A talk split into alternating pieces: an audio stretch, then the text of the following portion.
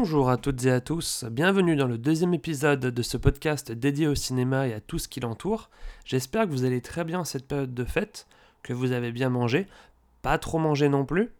Moi je vous avoue que je suis content d'être encore vivant euh, en ce 29 euh, décembre 2022 pour enregistrer ce petit podcast, donc ce deuxième épisode de La salle d'halluciner. Alors merci beaucoup pour tous les retours que j'ai pu recevoir suite au premier épisode. Ça a été hyper constructif, hyper bienveillant. J'ai eu vraiment beaucoup beaucoup de retours, beaucoup de personnes qui ont écouté.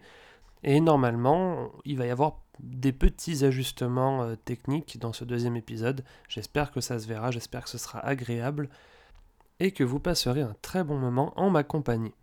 Donc aujourd'hui, dans cet épisode, nous allons parler de plusieurs choses, bien sûr. C'est un épisode un petit peu spécial parce que on arrive en fin d'année. Donc le sujet principal de cet épisode, ce sera les tops et les flops euh, du cinéma en 2022. D'abord les tops, ensuite les flops. Puis nous parlerons de deux films qui sont sortis sur des plateformes, Netflix et Disney ⁇ On parlera donc de couteau tiré 2, Glass Onion, et le nouveau Disney qui a beaucoup fait débat, Avalonia, l'étrange voyage. Mais dans un premier temps, nous allons répondre aux questions des auditeurs.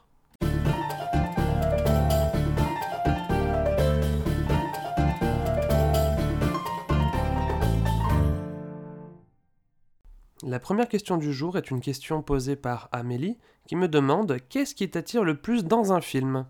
Alors c'est une question évidemment un petit peu personnelle où on va me demander juste mon avis. Qu'est-ce qui m'attire le plus dans un film?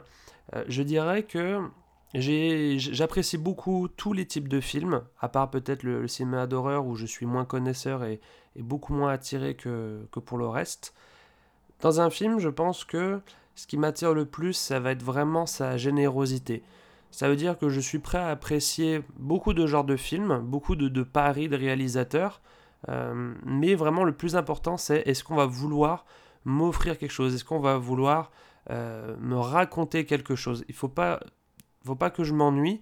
Le film pourra être euh, long, mais il faut pas qu'il soit lent. Il faut pas que je me dise oh là là, ça il aurait pu couper, oh là là, ça il fait ça juste pour se faire mousser le réalisateur. Il faut pas que ce soit un, un cinéma qui m'ennuie en gros. Vous le verrez dans mon top euh, dans, les, euh, dans la suite du podcast, mais c'est vrai que les films que je préfère, ce sont souvent des films qui ont quelque chose à raconter euh, et pas des films trop trop contemplatifs. Après, je suis comme tout le monde, s'il y a un casting qui m'intéresse, je vais sans doute aller voir le film et je vais peut-être avoir une tendance à le préférer par rapport à un film équivalent où il y a un casting que je connais pas. Bien sûr, pour apprécier un film, il faut une certaine performance d'acteur ou euh, une certaine réalisation, mais c'est vrai que je dirais que c'est pas forcément la, la première chose qui me qui m'attire le plus dans un film. Je dirais vraiment que c'est sa, sa, générosité, son envie de, de, donner quelque chose. Et puis évidemment, quand c'est un film qu'on voit en salle, ça, ça donne des, des, séances de cinéma qui sont euh, un peu plus inoubliables que, que, la moyenne. Et je profiterai un petit peu de cette question pour, euh, glisser un mot par rapport aux attentes qu'on peut avoir quand même par rapport au film. Je sais qu'il y a beaucoup beaucoup de gens qui ont des attentes par rapport à un film, qui vont pas voir euh, autant de films que moi en salle, et qui peuvent parfois être déçus parce que le film ne répond pas à leurs attentes. Alors c'est vrai que moi c'est assez rare que je regarde les bandes annonces, bien sûr, je dois en voir quand je vais au cinéma parce que avant, la, avant le film il y a 15 minutes de pub et de bande annonce, mais je pense vraiment que c'est important de, se limiter, euh, de ne pas voir trop de choses avant d'aller voir un film, parce qu'en fait vraiment on peut euh, avoir des attentes qui ne correspondent pas au film, et des fois c'est juste bien de, regarder juste 2-3 infos et pas, et pas plus loin. Alors évidemment il y a des films, on va aller voir pour voir quelque chose en particulier, je pense notamment à certains blockbusters, mais de manière générale je dirais que 80% des films de cinéma sont en tout cas ont pour objectif de, surprendre un petit peu. Donc, ayez pas trop d'attentes, surtout, je dirais, pour tout ce qui va être thriller, euh, épouvante, parce que ce sont vraiment des films qui vont vous donner des émotions différentes. Donc, pour conclure euh, dans ma réponse à, cette première question d'Amélie, je dirais que ce qui m'attire le plus dans un film, c'est vraiment sa générosité, mais qu'en même temps, euh, j'essaye d'être prêt à, accepter quoi que ce soit comme genre de film pour vraiment pouvoir l'apprécier quoi qu'il arrive. La deuxième question du jour nous est posée par Thibaut. Alors que la France est en crise, comprends-tu la stratégie de Pathé de proposer des cinémas premium pour voir des films à 19 euros à l'heure où des gens trouvent que 10 euros au cinéma c'est déjà trop cher? Alors c'est vraiment une excellente question qui est en plein dans l'actualité et je vais sans doute avoir une réponse euh, pas très très démago. Pour moi, le fait qu'aujourd'hui Pathé euh, diversifie un petit peu ses, offres, ou de manière générale diversifie les offres de cinéma qu'on peut avoir en France, eh bien c'est plutôt une bonne chose. Parce que 19 euros, évidemment, c'est très cher, mais euh, personne n'est obligé d'aller voir un film à 19 euros. Si vous allez voir un film en, payant ce prix-là, il faut s'attendre à un certain confort. C'est pour ça d'ailleurs que ça s'appelle des, salles premium. Et euh, je pense que ça peut intéresser vraiment une certaine partie de la population. Ça peut aussi intéresser bien sûr tous ceux qui sont abonnés pâtés d'avoir euh, le droit de voir un film dans des conditions agréable, on va dire meilleur que la normale. Ça existe déjà avec les technologies, euh, tout ce qu'on a IMAX, Dolby. Et là, c'est vrai que c'est un cinéma entier, je crois, qui propose ces tarifs-là et ce confort-là. Mais moi, j'avoue que je trouve que c'est vraiment une bonne chose de voir que Pathé investit et propose autre chose qu'on a l'habitude de, voir, des sièges classiques et un, film classique. Comme tu le dis dans ta question, Thibaut, Aujourd'hui, la France traverse une crise, on ne sait pas du tout quand elle va se terminer, et euh, le cinéma souffre déjà de cette crise. Aujourd'hui, on a, le cinéma fait moins d'entrées, euh, il y a beaucoup de films qui n'arrivent pas à, être rentables, donc ça, c'est une évidence. Le cinéma actuel nous, montre qu'aujourd'hui, on a un petit problème de, rentabilité, donc pour ça que je pense qu'en proposant des offres différentes, on peut attirer des personnes qui euh, ne vont plus au cinéma. Et euh, bien sûr que le, prix fait, fait, peur, mais euh, je pense que toutes les personnes qui vont voir des films à 8-10 euros, qui ont une carte d'abonnement, ne vont pas être touchées. Il faudrait pas, bien sûr, par contre, que le cinéma devienne un, art noble, devienne, paraisse en tout cas inaccessible à cause de ce genre de, de décision. Mais moi je pense, je pense pas. Je pense justement que ça, ça peut permettre à des gens de venir en salle alors que forcément dans une, dans une salle correcte, on va dire euh, courante, avec un confort euh, normal, c'est peut-être des gens qui ne seraient pas venus. Et ça rajoute vraiment un petit côté événementiel au cinéma qui est pas dégueulasse. Je crois notamment que pour la sortie de Avatar 2, beaucoup de gens sont allés voir le film dans ces salles-là.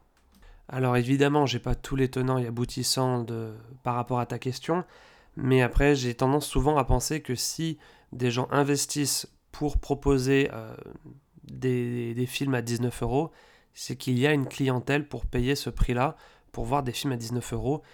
Et j'imagine que ça va fonctionner et que c'est pas à cause de création de salles premium que des petits cinémas vont euh, sombrer. Bien au contraire, je pense qu'il y aura toujours une envie d'aller voir des petits films dans un petit cinéma. Pour moi, voilà, c'est vraiment juste une extension de l'offre, une diversification, et euh, c'est tout bénef pour le cinéma. Je te donne évidemment un droit de réponse, Thibaut, on pourra en discuter, et si jamais j'ai dit quelques erreurs ou que j'ai, on va dire, un petit complément de réponse d'ici le prochain épisode, on reprendra le temps d'en parler un petit peu parce que c'est vrai que c'est quand même euh, une vraie nouveauté, en tout cas dans le paysage du cinéma francophone. Voilà, j'espère avoir correctement répondu à vos questions. On passe maintenant au thème principal du jour, et devrais-je même dire au thème principal de l'année. Les tops et les flops 2022.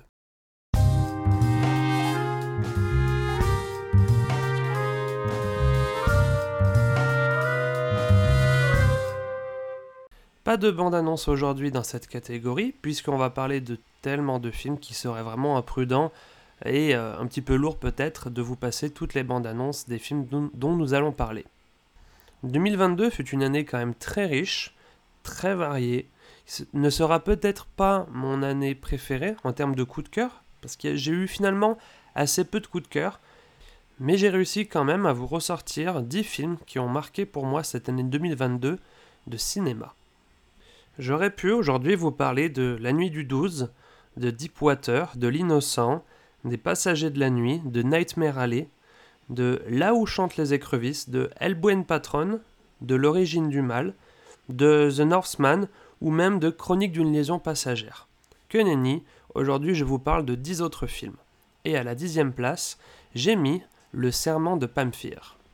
Alors c'est sans doute l'une des deux ou trois séances les moins prévues de, cette année pour moi, car je suis allé voir ce film pour une seule raison. J'avais ma carte de 6 tickets, 6 entrées euh, au cinéma le, Comédia, qui allait en fait se terminer ce jour-là, et il me restait deux séances à voir absolument, donc en une seule journée. Et euh, je suis allé voir Close ce jour-là, mais je ne savais pas quel serait le deuxième film à voir, donc je suis allez voir Le Serment de Pamphir, un petit film ukrainien, un drame ukrainien, assez brutal. Et en fait, j'ai été surpris parce que c'est une expérience en, fait. C'est le genre de film évidemment qu'il faut aller voir en se disant qu'on va pas passer un excellent moment. Mais ça a été hyper intéressant d'un point de vue euh, sociétal de l'Ukraine. Donc on ne parle pas de l'Ukraine forcément en lien avec la Russie actuelle, plus l'Ukraine de manière générale, et on voit vraiment des choses euh, hyper intéressante et euh, c'est filmé d'une manière fantastique. On est euh, en plein en fait avec, la, avec cette famille, avec le personnage principal qui est un véritable rogue, enfin une force de la nature qui va retrouver sa femme et, son fils après euh, vraiment de, un long moment d'absence. Et il se retrouve dans, dans, une situation plus que délicate où il faut faire des, choix et euh, mettre certains, certains êtres chers un petit peu en, danger, ça paraît euh, presque, presque fantastique tellement on ne connaît pas cet univers-là, mais le, truc qui est fou, c'est que c'est complètement réel et que tout de suite on, est pris dedans. Et c'est un film qui a vraiment fait très très peu d'entrées, qu'il n'était pas beaucoup distribué, mais personnellement ça a été un vrai coup de cœur. Euh, le Serment de Pamphir, donc un drame ukrainien, que euh, je vous encourage à voir si jamais il est sur MyCanal ou s'il sort en, DVD Blu-ray, parce que c'est vraiment une petite pépite. À la 9 place de mon top 2022, j'ai placé euh, Ennio, un documentaire européen à tendance euh, quand même plutôt italienne, qui, comme son nom l'indique, nous parle de la vie d'Ennio Morricone, qui, est qui était malheureusement l'un des plus grands compositeurs de l'histoire, qui a un parcours euh, complètement euh, inattendu. Il n'était pas du tout amené à, devenir compositeur. À la base, il devait être trompettiste, comme son père. Et euh, il a eu un parcours, voilà, comme je disais, vraiment incroyable qui, force le respect. Et c'est donc un documentaire assez long, 2h43, où il y a d'immenses noms du cinéma qui viennent raconter un petit peu leur rencontre avec ce grand personnage, qui nous explique en quoi il a complètement bouleversé le, cinéma actuel et euh, des, dernières décennies. Et franchement, je sais que là vous allez me dire, oh là là, un drame ukrainien, maintenant un documentaire italien, mais je vous assure que un film comme celui-ci, même si on connaît pas beaucoup le personnage, qu'on n'a pas vu beaucoup des films dans lesquels il compose, ça, ça marque, ça marque. Moi j'ai pleuré peut-être pendant 30 minutes de film, à quel point j'étais ému dès qu'il y avait une petite chanson, euh, une petite musique, pardon, euh, composé par lui qui, apparaissait. Dès qu'il y avait un film dont ça faisait référence, Clint Eastwood qui vient nous parler de d'Ennio Morricone, enfin c'était vraiment très très puissant. J'ai pas vu du tout le temps passer et moi ça m'a vraiment vraiment marqué. À la huitième place de ce top, j'ai placé un film dont vous avez sans doute entendu parler euh, lors du dernier épisode du podcast, Le Chapeauté 2. Alors je sais que ça sort un petit peu de nulle part, même si vous saviez peut-être que je l'avais euh, grandement apprécié, mais Le Chapeauté 2, non seulement c'est mon huitième film préféré de cette année, et c'est aussi pour moi le meilleur film d'animation euh, qui est paru pendant, pendant les 12 derniers mois. Le Chapeauté 2, c'est un film DreamWorks qui renoue vraiment avec ce qu'on avait aimé à l'époque, à l'époque de Shrek, à l'époque de Kung Fu Panda. On a vraiment une animation qui est incroyable, qui ose des choses, avec une vraie ambition, une histoire super bien écrite, hyper accessible et en même temps euh, qui va plaire aux adultes. C'est complètement tout public mais positivement, c'est-à-dire vraiment c'est pour tout le monde, c'est accessible de 5 ans à 105 ans. C'est d'ailleurs doublé en VO, hein. j'insiste sur la VO, allez voir ce film en VO, c'est incroyable, par Antonio Banderas, Salma Hayek et Florence Pugh et avec euh, sans doute l'un des plus grands méchants euh, les plus réussis dans ces dernières années, euh, tout film d'animation confondu. Et puis c'est vraiment super marrant. À la septième place de mon classement annuel, j'ai mis Red Rocket, un film sorti en février, donc il y a un certain temps, réalisé par Sean Baker, qui est un excellent réalisateur, et un film interdit au moins de 12 ans cette fois, hein, qui est vraiment une sorte de comédie dramatique, qui nous parle d'un euh, personnage, euh, une star du, porno, qui revient dans sa ville natale, qui est mais absolument détestable, et qui va prendre un plaisir à faire mal tourner une petite jeune euh, naïve qui tombe en passion donc de notre personnage principal euh, assez horrible. Alors pourquoi j'ai adoré ce film? Tout simplement parce que c'est euh, une œuvre qui nous raconte vraiment l'histoire d'un déchet un petit peu de la société de l'Amérique profonde qui se débrouille comme il peut et qui en même temps est vraiment vraiment pas quelqu'un d'appréciable mais ça paraît hyper réel car ça l'est, c'est vraiment en fait l'histoire d'un escroc qui euh, profite un petit peu de, tout le monde. Et je pense que si on n'aime pas ce genre d'histoire, on n'aimera pas ce film. On peut en revenir un petit peu à ce que je disais tout à l'heure sur les attentes. Si vous, aujourd'hui, vous êtes du genre à préférer quand même des personnages principaux agréables, sympathiques, c'est vraiment le contraire euh, qui se passe dans ce film. On a vraiment là une, ordure, quoi, tout simplement. Je disais un déchet, mais c'est aussi une ordure dans ce sens-là. Mais pour moi, Red Rocket, c'est encore un, vrai coup de cœur par Sean Baker qui avait réalisé Florida Project, qui était un film vraiment dans, un peu dans le même esprit. Et pour moi, c'est un des meilleurs films de l'année. À la sixième place de ce classement, un film que vous connaissez certainement, qu'il y a de fortes chances que vous ayez vu en salle ou que vous irez voir en salle, c'est Avatar 2, La Voix de l'eau, réalisé par James Cameron, sorti il y a maintenant un petit peu plus de deux semaines. Alors pourquoi à la sixième place et pas plus haut ou pas plus bas? Parce que c'est vrai que c'est pas pour moi un immense coup de cœur. Disons que c'est un film qui a, qui a, vraiment ses défauts que je placerais vraiment un petit peu plus bas que le, que le premier, Avatar, qui était pour moi réussi en tout point, qui était un véritable chef-d'œuvre, même si scénaristiquement il était classique. Celui-ci, voilà, Avatar 2, il y a des petits défauts, mais pourtant je le mets sixième. Je le mets sixième parce que c'est un film qui va complètement marquer l'histoire.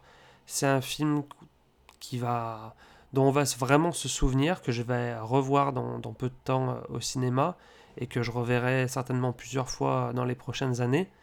Parce que techniquement, c'est une révolution et que euh, il nous offre un univers, là, le James Cameron, euh, qu'on mérite. Enfin, un univers, je sais même pas si on le mérite. Il nous fait vraiment voilà, une véritable prouesse. Et c'est peut-être un petit peu trop juste pour être dans mon top 5 de l'année mais c'est de loin le plus gros blockbuster de l'année et euh, peut-être même des, dernières années. C'est vraiment une merveille et j'espère surtout que ce film va démarrer quelque chose, de montrer la voie à de nombreux autres euh, studios qui aujourd'hui n'osent plus du tout faire des, gros films à, des films à gros budget, ambitieux, qui vont se contenter de, films bah, comme les Marvel, comme les Star Wars, avec un gros nom, une, grosse fanbase, et qui, qui vont voilà, nous apporter un, petit quelque chose en plus, mais ce sera pas du tout un, grand film de, de, cinéma noble comme, comme, on, comme on le mérite là pour le coup. Donc voilà, j'espère vraiment que ça va modifier un petit peu ces standards-là. Merci Avatar. À la cinquième place, là c'est du lourd, on commence vraiment à entrer dans le dur du dur.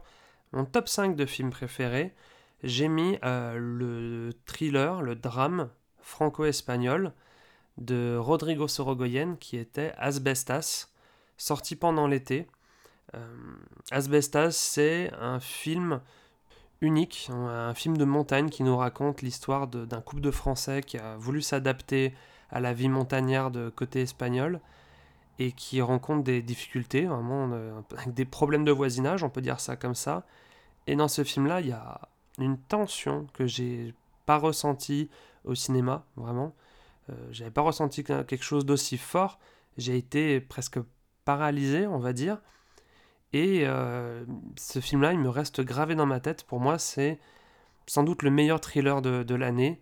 C'est un film à voir, c'est une leçon. Voilà, Rodrigo Sorogoyen, il avait fait Madre il y a quelques années qui était déjà excellent. Et celui-ci, il est, il est vraiment irrespirable. On a Marina Foïs et Denis Ménochet dans les acteurs euh, français, qui sont connus et qui sont excellents. Encore une fois, c'est sûr que c'est pas le film le plus agréable, le plus divertissant à voir euh, de cette année, mais par contre, c'est d'une maîtrise folle, un grand grand moment de cinéma. À la quatrième place du top euh, film 2022, j'ai mis un film de Paul Thomas Anderson, Licorice Pizza, ou Licorice Pizza, si jamais vous voyez pas de quel film je parle, qui est sorti vraiment il y a presque un an, c'était le 5 janvier 2022, et euh, qui en fait tout de suite euh, avait posé des standards, euh, qui est resté on va dire top 1 pendant un certain temps, car ce film c'est une sorte de romance, naïveté, il y a beaucoup, qui, ça se déroule à Los Angeles dans les années 70, et en fait c'est vraiment un moment en dehors un petit peu de, notre petite réalité. J'ai pas du tout vu les, plus de deux heures passer on prend un, plaisir de, mais de dingue à suivre deux jeunes acteurs très très prometteurs, euh, bien accompagnés par euh, Bradley Cooper euh, et Sean Penn. Donc c'est un mélange de comédie dramatique, romance. Il y a vraiment voilà, un petit aspect humoristique. Et là encore une fois, comme, comme Asbestas, c'est un film qui est maîtrisé de bout en bout, peut-être trop pour certains, mais personnellement j'ai passé un, vrai moment au cinéma. Et ce film, je le reverrai, mais je vais attendre un petit peu qu'il passe dans ma tête parce que je me rappelle encore euh, trop bien. Je me rappelle trop bien de ce sentiment que j'avais et j'ai peur de ne pas le retrouver si je le regarde de nouveau un peu trop vite. On attaque maintenant le podium de l'année. Donc là, c'est du vraiment très très très lourd. C'est euh, les trois films euh, que j'ai préférés de cette année et là, il n'y a vraiment pas photo se détache euh, vraiment du reste. Déjà, le top 5, c'était un certain stade, mais alors là, le top 3, ça fait partie, je pense, de, mes 50 films préférés euh, de ma encore courte vie de cinéphile. Donc, à la troisième place, j'ai mis un film japonais euh, du réalisateur Rizuke Hamaguchi, qui avait fait l'année dernière le très connu et apprécié Drive My Car. Cette année, j'ai encore préféré son, son nouveau film qui avait été tourné un petit peu avant, mais qui sort donc voilà en 2022, s'appelant Conte du hasard et autres fantaisies, un nom un petit peu compliqué pour un film qui change de ce qu'on a l'habitude de voir, puisque c'est un film composé de trois films, donc trois moyens métrages. On peut lire au synopsis euh, qu'il s'agit de un triangle amoureux inattendu, une tentative de séduction qui tourne mal, et une rencontre née d'un malentendu. Alors j'ai adoré ce film, hein, vraiment pendant il est sorti en avril et jusqu'à jusqu'au fin août, c'est resté mon, film préféré de l'année. Parce que les Japonais, ils sont vraiment trop forts pour réussir à créer des dialogues qui ont une certaine tension qu'on retrouve pas ailleurs. Là, il s'agit. Bon, le, film est classé comme un drame. Moi, je trouve que c'est plus euh, une sorte de, de, romance, de film très très bavard. Et euh, pareil, voilà, c'est un film, il faut être dans des bonnes conditions, il faut être assez reposé, il faut avoir envie de... Il faut être ouvert, avoir envie de découvrir quelque chose qui change, parce que c'est vraiment, quand du hasard, autre fantaisie, un film qui change de ce qu'on a l'habitude de voir. Et moi, personnellement, euh, en regardant ces trois bouts de film, qui en forment un, tout euh, assez homogène, j'ai été pris, mais j'ai adoré les personnages, j'ai adoré tout ce qui se disait. Et c'est des, petites histoires euh, qui m'ont vraiment touché, qui m'ont ému, notamment euh, celle, euh, la deuxième. Mais globalement, les trois histoires, je les trouve vraiment appréciables. Et je dirais même plus, je dirais des histoires savoureuses. Donc sur la troisième place de, ce podium, un, titre de film très très long, Conte du hasard et autres fantaisies, un film japonais, une sorte de romance japonaise que je conseille absolument si vous avez l'opportunité de voir, c'est un vrai moment. À la deuxième place de ce top annuel, j'ai mis un film que vous connaissez puisque j'en ai parlé il y a deux semaines. Il s'agit de Falcon Lake, une comédie dramatique, comédie romantique aussi, encore une fois, euh, franco-québécoise, réalisée par Charlotte Lebon, dont c'est le premier film. Un film voilà, qui m'a touché, comme aucun autre film presque n'avait su le faire jusqu'ici, à part peut-être Mommy un film maîtrisé qui, qui, nous balance vraiment dans un univers euh, adolescent et qui nous touche au plus haut point. je ne vais pas m'étendre sur ce film, c'est vrai que j'en ai déjà pas mal parlé euh, euh, lors, de, lors du dernier épisode, du premier épisode du podcast d'ailleurs, que vous avez sans doute écouté. Et c'est vrai que ce film-là m'a marqué et j'ai hâte de le revoir. Et enfin, à la première place de ce classement, mon film préféré de toute l'année 2022 est un film américain réalisé par les, Daniels, comme on dit. C'est Everything Everywhere All at Once, qui est...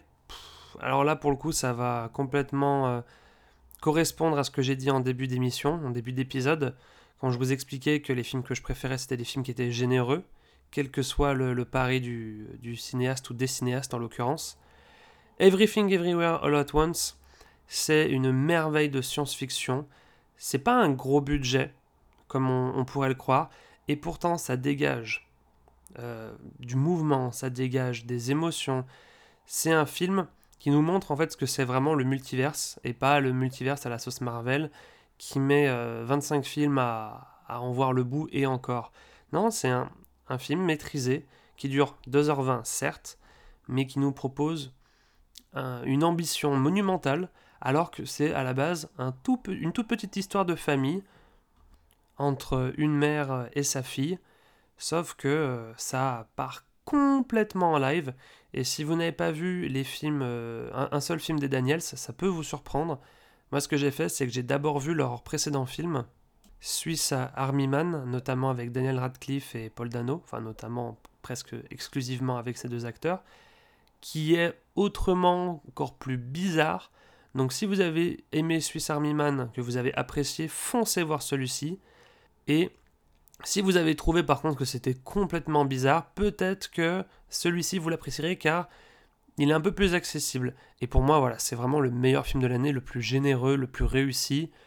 Et euh, une, vraiment une vraie claque, quoi. Le meilleur film de l'année et peut-être euh, un des films qui va marquer son temps. On en a donc maintenant terminé avec les top films de l'année 2022. Donc j'espère que vous aurez de quoi manger, de quoi vous nourrir. Euh, c'est 10 films qui sont globalement assez différents quand même. Mais c'est vraiment mes 10 films préférés, les 10 films que, que j'ai le plus aimé pendant cette année 2022. Les 10 films que je conseillerais certainement le plus bien que il euh, y, a peu de chances que vous puissiez apprécier autant que moi de la même intensité chacun de ces 10 films, mais normalement il y a vraiment de quoi se servir dedans. Vous pourrez retrouver dans quelques jours cette liste et même un petit peu plus sur mon compte Instagram Hallucinema où je mettrai les 30 films préférés que j'ai préférés pendant cette année 2022. Mais là tout de suite sur ce podcast, on passe au flop, aux 5 films qui ont le plus déçu pour moi pendant cette année, pas 5 films qui n'ont pas marché au box-office, attention, ça peut être des véritables succès euh, de spectateurs ou même des succès critiques. Ça va être les 5 films qui, pour moi, ont vraiment raté quelque chose, ont vraiment déçu de manière générale pendant cette année 2022.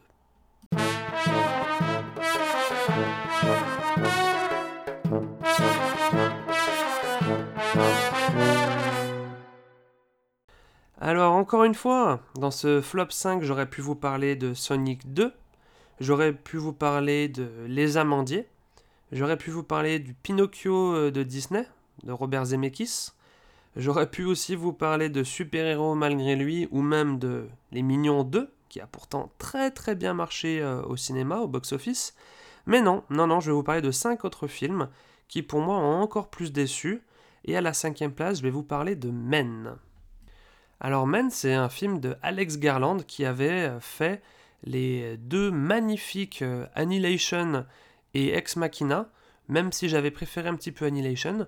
C'est des films qui avaient pas plu à tout le monde, car il faut reconnaître que euh, c'est assez particulier, on est quand même dans de la vraie science-fiction euh, originale. Et Annihilation était sorti sur Netflix, donc ça a aidé encore moins, parce qu'il y avait des gens qui allaient pas vouloir voir ce genre de film. Je veux dire par là que souvent les films sortant sur Netflix, on s'attend un petit peu à du divertissement, et quand un vrai film original de réalisateur sort sur Netflix, il y a des personnes qui vont forcément le voir et pas l'apprécier. Encore une fois, on est par rapport aux attentes. C'est pas un film qui est vraiment destiné sur le papier à Netflix, comme l'a pu l'être par exemple Bardo euh, d'Alejandro Iñárritu sorti récemment. Mais revenons-en à nos moutons. Pourquoi j'ai pas apprécié euh, Men de Alex Garland euh, Parce que pour moi, c'est un film qui a aucune subtilité, qui est ultra bourrin, qui se veut euh, faussement intellectuel. Pour moi, il est raté en tout point jusqu'à une fin, mais dégueulasse, dégobillante. Je sais pas si ce mot existe, mais en tout cas, je l'invente pour qualifier la fin de ce film-là. En fait, c'est quand un cinéaste veut en faire un petit peu trop, qu'il a son univers et qu'il va trop loin. Et ce film-là, pour moi, il est raté, il, vise complètement à côté, et là, pour le coup, il m'a vraiment déçu. J'avais des attentes, c'est vrai que j'ai dit qu'il fallait pas en avoir, mais quand on connaît un petit peu le, le Alex Garland, le bonhomme, on sait qu'il a l'habitude de réussir des films, de proposer quelque chose d'original, et pour moi, voilà, voilà, là, il est sur quelque chose euh, de raté, vraiment de raté, c'était vraiment très très dommage. En plus de ça, le film a été un petit échec au box-office, mais à la limite, ça on peut pas trop lui reprocher parce que de toute façon, euh, c'est pas le genre de film qui marche beaucoup au cinéma et encore moins en France. À la quatrième place de ces flops 2022, j'ai mis un film d'horreur, ou plutôt une horreur de film, qui s'appelle Arthur Malédiction. Donc c'est, d'après beaucoup beaucoup de gens, le, pire film de l'année. Mais je l'ai seulement mis quatrième, bien que je le trouve tout à fait euh, tout à fait dans le pire de ce qui est faisable, parce que non seulement c'est un film qui est raté, mais surtout qu'il y a toute l'histoire voilà, autour de la création de ce film qui est, vraiment flippant. On est sur de l'exploitation euh, de, jeunes acteurs prometteurs par, Luc Besson. On est sur euh, des, euh, des personnages qui sont fans d'Arthur et les Minimoys, qui ont une enfance autour d'Arthur et les Minimoys. Ça, franchement, rien que déjà, ce délire-là, ça, ça passe pas du tout. Hein. C'était pas méchant Arthur les Minimoys, mais de là à dire que ça a bercé une enfance, faut pas exagérer. Et puis en dehors de ça, vraiment le film est, vraiment vilain, il est vraiment raté. On se tape le front plusieurs fois dans le film. On se demande comment un tel truc a pu exister, a pu sortir dans autant de salles. Non, c'est vraiment euh, pas possible. C'est un nanar monumental. Et euh, on pourrait en rire si ça avait été pas produit avec plusieurs millions de, budget quoi. À la troisième place de ce flop, j'ai mis un film euh, qui a bien marché au cinéma, qui a fait à peu près ses 2 millions d'entrées je crois. C'est Black Adam. Alors euh, j'ai mis Black Adam parce que il y a eu vraiment beaucoup trop de, teasing autour de ce film. J'adore Dwayne Johnson, mais il en a fait beaucoup trop, il en a fait des caisses. Et euh, dans le film, il est absolument inexpressif. Il joue vraiment à contre-emploi euh, un héros euh, sans émotion. Voilà, c'est le, le DC Universe qui continue de se marveliser, en plus de manière très maladroite. Les effets spéciaux sont horribles, c'est, c'est inqualifiable, inqualifiable pardon, de sortir un, un, truc pareil. Les autres personnages secondaires ne sont pas du tout respectés. Voilà, on voit pas du tout où le film veut aller. D'ailleurs, il va aller nulle part puisque euh, voilà, Black Adam, ça va, ça va se terminer, que le DC Universe va être complètement retravaillé une nouvelle fois. C'est pas plus mal, hein, parce que là, on commençait vraiment à, plonger avec le récent Wonder Woman. Et euh, là, voilà, c'était plus possible. Black Adam, c'est raté. C'est pas drôle, c'est pas sérieux, il n'y a pas d'enjeu, il n'y a pas d'écriture, c'est du niveau. Euh, même un enfant de 8 ans, je pense qu'il oublie ce film très très rapidement. À la deuxième place, j'ai mis le film Amsterdam, un film qui a, vraiment pas beaucoup marché au box-office, mais euh, là pour le coup c'est vraiment compréhensible parce que euh, le film avait tout pour euh, être réussi. Le réalisateur David O. Russell avait fait déjà pas mal de films plutôt intéressants. Et puis voilà, le box-office, on a quand même Christian Bale, Margot Robbie et John David Washington, qui sont des pointures ou au pire euh, des têtes très connues. Et il y avait un certain ton dans le film qui nous laissait croire à une avalanche d'énergie, une sorte presque un truc à la Tarantino. D'ailleurs, je crois que le, la bande-annonce réutilisait euh, une musique euh, de film de Tarantino. Mais voilà, le, le film dure 2h14, et après une première heure plutôt rigolote, plutôt intéressante, où on s'attache au personnage, ça, le film ne sait plus du tout où il va. Il nous explique, il nous surexplique absolument tout ce qui se passe. C'est d'une lourdeur vraiment monumentale. Je comprends pas là non plus comment euh, un film a pu sortir dans cet état parce que à la fin, on n'a rien à conclure, on, on peut rien en tirer. Et puis franchement, le dernier quart d'heure, c'est comme s'il avait duré 3 ou 4 heures.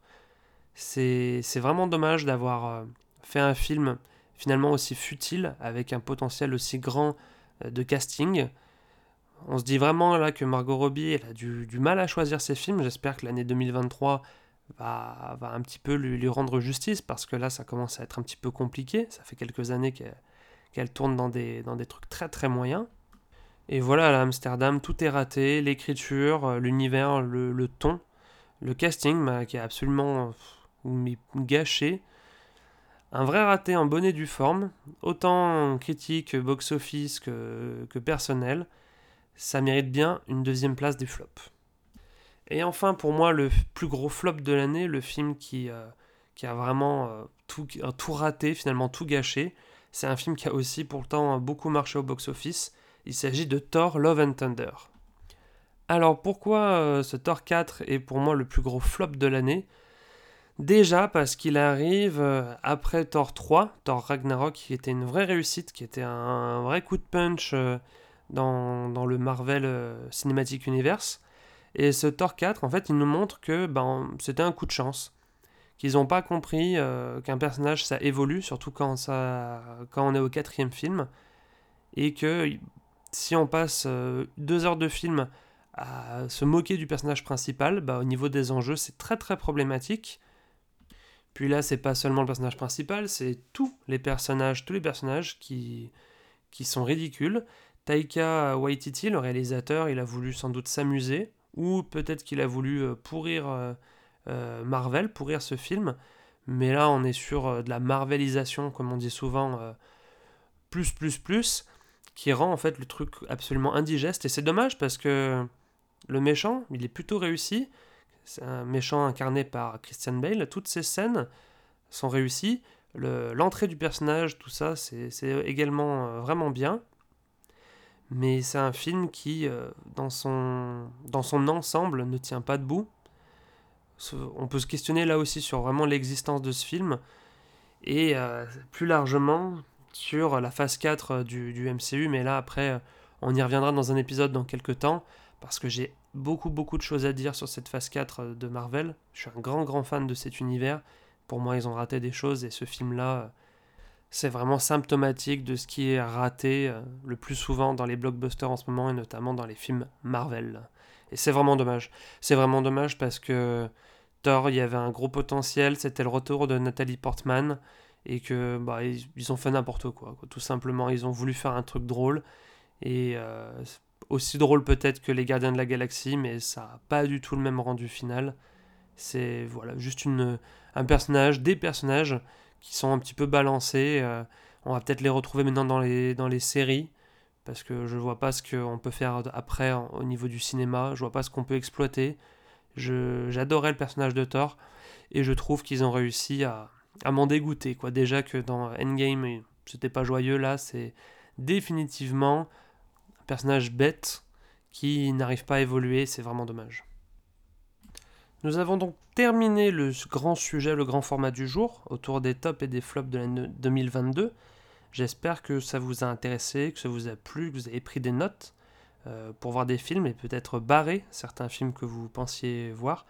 Je suis hyper ouvert euh, au débat parce que j'ai conscience que là j'expose hein, vraiment mon point de vue et que vous avez le droit de ne pas être d'accord. Donc euh, on peut en parler sur Instagram, on peut en parler de vive voix dans la vraie vie.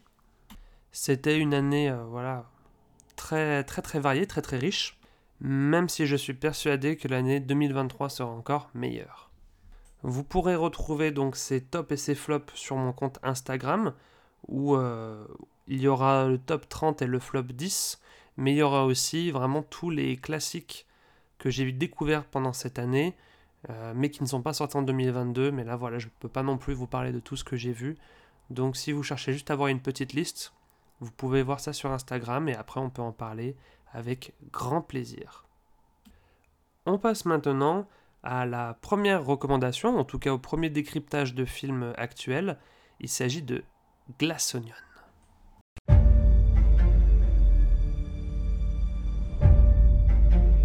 Mesdames et messieurs, Voilà, on y est. Vous vous attendiez à un mystère.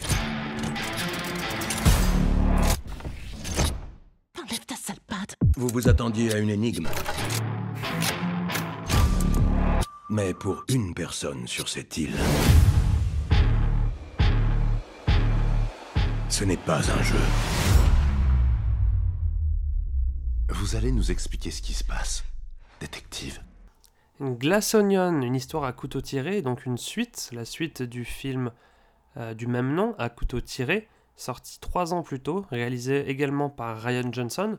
Donc entre-temps, la saga, la nouvelle saga qui va arriver euh, euh, à couteau tiré, a quitté les salles obscures pour rejoindre Netflix, en échange évidemment d'un gros billet pour son réalisateur, mais aussi pour assurer la retraite bien méritée de Daniel Craig, ancien James Bond, nouvelle euh, Hercule Poirot repenti.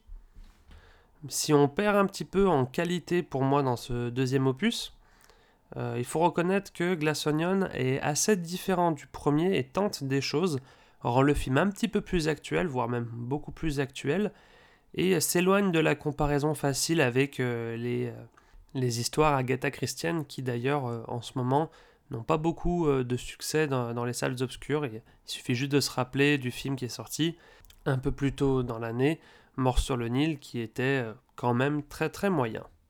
Donc, Glass Onion est un divertissement honnête, même s'il sera sans doute moins mémorable que, le premier film qui avait été un véritable carton. En tout cas, moi, mon avis, c'est qu'il est un petit peu moins intéressant, on va dire. Par contre, et c'est sans doute aussi pour ça que le film est parti sur Netflix, il a vraiment un côté plus euh, divertissant, comme je disais, plus agréable à suivre. Euh, même si on perd pareil un petit peu le côté euh, ludique, c'est un film qui passe très rapidement, qui se regarde très très bien sur le canapé en soirée, et c'est une vraie réussite à ce niveau-là. Il y a fort à parier que à couteau tiré et des suites, il y en a notamment déjà une qui est, qui est prévue, et c'est vrai que c'est très appréciable là aussi de voir qu'il y a une différence par rapport au premier film, qui vont pas juste faire des copier-coller, euh, ah tac, une nouvelle enquête, euh, c'est juste l'endroit qui change. Non, là en tout cas, entre le premier et le deuxième, on peut pas dire qu'ils aient choisi la facilité, et euh, Benoît Blanc, interprété par Daniel Craig, est toujours excellent. C'est un film que je vous conseille, vraiment, surtout que voilà, c'est sur Netflix, donc ça se regarde facilement, il n'y a pas besoin de sortir de chez soi, ça se regarde à plusieurs. Vous pouvez entre vous faire des petits paris sur qui est le coupable, est-ce qu'il y a un coupable hein? Non, c'est vraiment. On garde vraiment le côté ludique. Et euh, je pense qu'à couteau tiré, ça va devenir euh, un petit classique sympathique. Au niveau de ma note, je lui ai mis un 3 étoiles.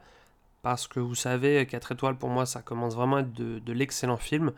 Et euh, celui-ci, voilà, un petit cran en dessous du premier qui était vraiment très bienvenu et qui reprenait parfaitement les codes du policier. Ici, 3 étoiles quand même, c'est très bien. C'est très divertissant et euh, ça se regarde euh, très rapidement, très facilement malgré les 2h20 euh, affichées sur le papier. On passe maintenant à la dernière partie de cette émission, de cet épisode, à la deuxième recommandation, cinéma.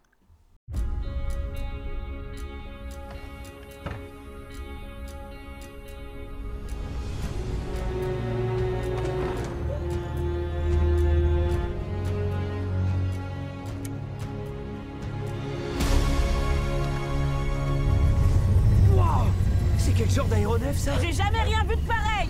Il faut que vous trouviez une solution, sinon on est tous morts On est tous morts. Non, c'est vrai? Non, je vous fais marcher, oh lui. Je l'ai pas vu venir.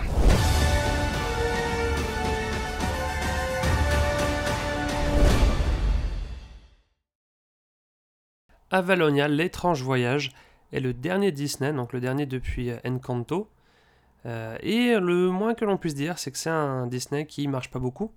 Euh, puisque la première raison, c'est qu'il sort directement sur Disney ⁇ et s'il sort sur Disney ⁇ c'est pas par hasard, parce que vous savez bien qu'un un film Disney classique qui sort au cinéma, ça fait quelques millions d'entrées. Donc là, euh, s'ils le mettent sur leur plateforme, c'est qu'ils ont bien compris que le film n'allait absolument pas marcher et pas plaire du tout au grand public. Alors pourquoi il ne veut pas plaire au grand public? Bon, parce qu'on est sur quelque chose de très original, euh, qui repose sur, euh, sur aucune idée, aucune histoire vraiment racontée aux jeunes enfants. On est effectivement plus proche du Jules Verne que de la Reine des Neiges. Et euh, voilà, aussi, il n'y a aucune chanson. Et c'est vrai que récemment, les Disney qui ne proposent pas de chansons, on appelle ça des Pixar. Et les Disney qui n'ont pas de chansons, bah, ils fonctionnent pas trop. Ça m'a beaucoup fait penser au début des années 2000, quand il y a La planète au trésor et Atlantide de Disney qui était sorti au cinéma à l'époque. Il n'y avait pas trop le choix en même temps et qui n'avait pas, du tout marché en fait. Et hum, là, euh, non seulement bah, il sort directement sur la plateforme, donc il peut pas faire des entrées, et puis en plus, euh, il trouve pas du tout son public ce film, c'est assez malheureux. Alors moi, tout en sachant ça, je vous avoue que j'ai passé quand même globalement un bon moment devant euh, Strange World. Ça c'est son nom en anglais, sinon nous on appelle ça Avalonia. Mais je trouve que Strange World porte très très bien son nom parce que ce sont des personnages qui évoluent dans un univers très très différent d'une autre où les règles sont pas les mêmes. Et il y a une vraie découverte à la fin du film qui est d'ailleurs à ce niveau-là assez intéressante. Ça me fait aussi un petit peu penser, euh, un petit peu penser pardon, à la série euh, Il était une fois la vie, quand on regardait voilà, quand on était petit. Alors évidemment, au centre de l'histoire, il y a, ça parle encore de famille, on commence à y être un petit peu habitué, mais je trouve pas que ce soit la force du film, parce que justement, euh, le fait qu'on retrouve trois générations, le, fils, le père et le grand-père, c'est très très téléphoné et au final, ça fait un petit peu superficiel. Moi, je trouve qu'il y a un petit souci à ce niveau-là. Par contre, la force du film, euh, ce que j'ai vraiment beaucoup apprécié, c'est vraiment la création de l'univers original. Et je trouve même que c'est peut-être pas assez poussé. On part euh, plus dans de la démographique à certains moments, plutôt vraiment que dans l'exploitation de, cet univers-là qui demande qu'à nous montrer plus de choses. Bon, ils feront peut-être malheureusement une série qui s'appellera Avalonia Plus, parce que bon, en ce moment Disney Plus c'est un petit peu euh, ce qu'ils font, quoi, avec, avec tous leurs univers, ils font des petits épisodes, donc je trouve ça un petit peu dommage. En tout cas pour moi, euh, le film, il est quand même bien supérieur aux critiques que j'ai pu voir dessus euh, auparavant. Au niveau de, en comparaison par exemple à, à Raya et le dernier dragon, c'est pas mal. Hein. C'est évidemment, c'est pas dans les meilleurs Disney, mais je trouve que ça se regarde bien. Il faut juste pas s'attendre à un Encanto bis avec plein de chansons, c'est sûr que c'est pas du tout le même genre. Et puis c'est un film quand même assez actuel. Euh, c'est assez fort ce qu'ils font dans celui-ci parce qu'il y a quand même un personnage qui est homosexuel et ça ne pose pas de problème. Ce n'est même pas un enjeu d'ailleurs euh, dramatique ou un enjeu tout court euh, pendant le film. Et on a quand même aussi un vrai petit message par rapport autour des générations futures il y a des conflits entre voilà le grand-père, le père et l'enfant qui, qui sont clairement pas de la même génération. On voit qu'ils sont différents. Et en ce sens-là, c'est c'est très intéressant. On pourra toujours dire que les, films d'animation n'ont jamais des messages très poussés, très originaux, mais ils ont toujours des messages un petit peu justes. Il faut pas perdre de vue que c'est des films qui sont d'abord désignés aux enfants. Et je trouve que voilà, ce film-là, il peut être très intéressant. Évidemment, comme j'ai dit, c'est pas un des meilleurs Disney, mais ça se regarde, ça se regarde même plutôt bien. Même si c'est sûr que pour moi, voilà, ils ont fait une grosse erreur de, communication autour de ce film. Bon, déjà, ils n'ont pas fait beaucoup de communication. Et je trouve qu'en le comparant, en mettant en avant que c'est un Disney euh, comme Encanto, comme La Reine des Neiges, comme Les Nouveaux Héros, c'était pas une très bonne idée parce que le film est, très très différent et je pense qu'il a beaucoup souffert malheureusement de ces comparaisons-là. En tout cas, moi, voilà, je vous encourage à voir Avalonia, l'étrange voyage, un film auquel j'ai mis quand même 3 étoiles. Pas 3 grosses étoiles, mais 3 étoiles quand même. Pour moi, c'est un film à voir. Euh, à voir, voilà, surtout pour les enfants. C'est un beau film et un film original. Vous connaissez maintenant mon avis sur euh, les tops, les flops 2022 et aussi sur les deux derniers films qui sont sortis en cette fin 2022. Il y en aura peut-être d'autres dont on pourra parler, comme les Banshees euh, d'Inisherin. On verra si ça vaut le coup. En tout cas, pour l'instant, on passe directement à la partie box-office.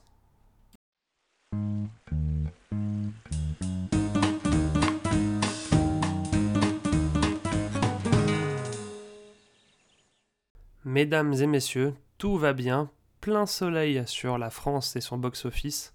Tout va bien depuis la sortie d'Avatar La Voix de l'eau. En deux semaines, le film aura quasiment atteint les 6 euh, millions d'entrées et aura même eu, euh, c'est quand même fait le luxe d'avoir une augmentation sur la deuxième semaine. Donc c'est vrai que le début des vacances et le fait que la Coupe du Monde de foot soit terminée, Ça n'y est pas pour rien, mais c'est quand même assez impressionnant ce qu'on a là. En fait, les deux dernières semaines qu'on vient de vivre au niveau du box-office, ce sont les deux meilleures, tout simplement, de l'année 2022. Euh, donc voilà, je pense que ça, il n'y a pas photo. Et c'est grâce principalement à Avatar, qui fait quasiment deux tiers des entrées euh, en salle sur les deux dernières semaines, mais aussi au Chapeauté, qui arrive déjà à 1,5 million d'entrées, donc qui arrivera largement à faire les 2 millions d'entrées. C'est très mérité, un succès vraiment, vraiment mérité. Mais c'est vrai que derrière Avatar et le Chapeauté, bon, il n'y a plus grand chose.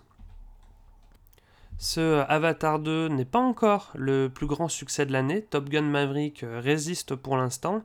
Je pense que d'ici une petite dizaine de jours, autour du, du 6-7 euh, janvier, Avatar euh, sera passé au plus gros succès des films sortis en 2022. Et il risque d'aller assez loin. Je vous avoue que j'avais parié sur 10 millions d'entrées, mais je pense qu'à ce rythme-là, connaissant les films de James Cameron, bah, c'est possible qu'on aille taper dans les 14-15 millions. Surtout que le, succès, quand même, euh, le retour des spectateurs est quand même très très bon.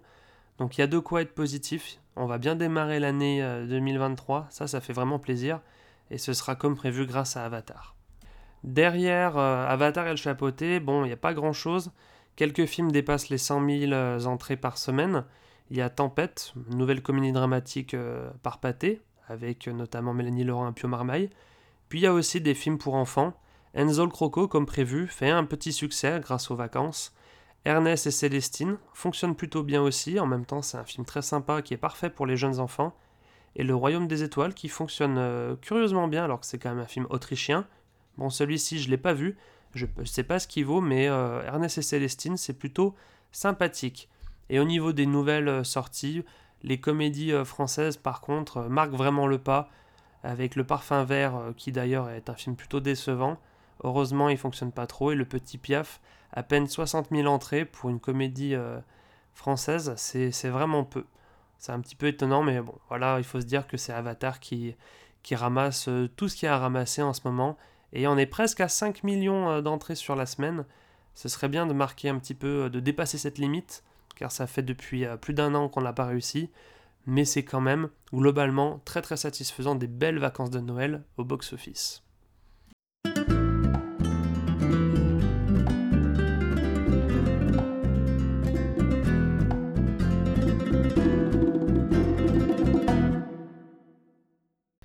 Bienvenue dans la partie de l'émission consacrée aux jeux hallucinants. Euh, vous étiez nombreux à trouver la bonne réponse la semaine dernière, il s'agissait de l'âge de glace. En effet, Gérard Lanvin et Vincent Cassel euh, étaient les doubleurs de, euh, du mammouth et du tigre à dents de sable dans l'âge de glace. Alors vous connaissez sans doute le doubleur de Sid, le paresseux, et c'est Elise Moon évidemment, mais j'ai fait exprès de ne pas parler d'Elise Moon car je pense que la, réponse aurait été beaucoup plus facile à trouver. Donc voilà, j'espère que ça vous a plu comme petite question. C'était un peu plus difficile que la dernière fois, mais peut-être pas assez on va tout de suite passer à la question suivante. Si l'on sait que Ben Hur et Titanic euh, détiennent le record du nombre de statuettes gagnées aux Oscars euh, dans l'histoire des Oscars, avec 11 statuettes, il y a en fait un troisième film que vous connaissez sûrement qui a également gagné 11 statuettes, mais en seulement 11 nominations, alors que Hur était nommé 12 fois et Titanic 14 fois. Alors à votre avis, quel film a réussi à détenir ex aequo le record de statuettes tout en ayant fait un 100% euh, rapport euh, nomination récompense Bonne chance, réponse au prochain épisode. Et nous approchons de la fin de cet épisode, j'espère que vous avez passé un bon moment en ma compagnie. N'hésitez pas à vous abonner pour ne rater aucun podcast à venir. Vous pouvez me retrouver sur Instagram en recherchant Cinéma, ce sera des petits compléments, on va dire, d'informations par rapport à ce qu'on peut se dire dans ce podcast. N'hésitez pas à le noter d'ailleurs sur votre plateforme préférée, mettez une bonne note euh, si vous êtes gentil. Et à me faire surtout parvenir vos retours, euh, je les accueille toujours avec une grande attention et un certain plaisir. La prochaine fois, nous parlerons de l'année 2023, des films à venir, et je vous expliquerai en fait euh, pourquoi l'année 2023 ça va être une tuerie, pourquoi l'année 2023, euh, ça va être la meilleure année de cinéma depuis au moins 4 ans. Euh, on parlera voilà, de, tout ce qui est à venir et on fera un petit format euh, notamment sur Les Fabelman, le film de Steven Spielberg que j'ai eu l'occasion de, de voir il y a maintenant un certain temps, mais qui va sortir euh, en 2023. Et on parlera certainement, là c'est pas encore décidé, de, films à venir, de films qui sortiront soit au cinéma, soit euh, sur des plateformes.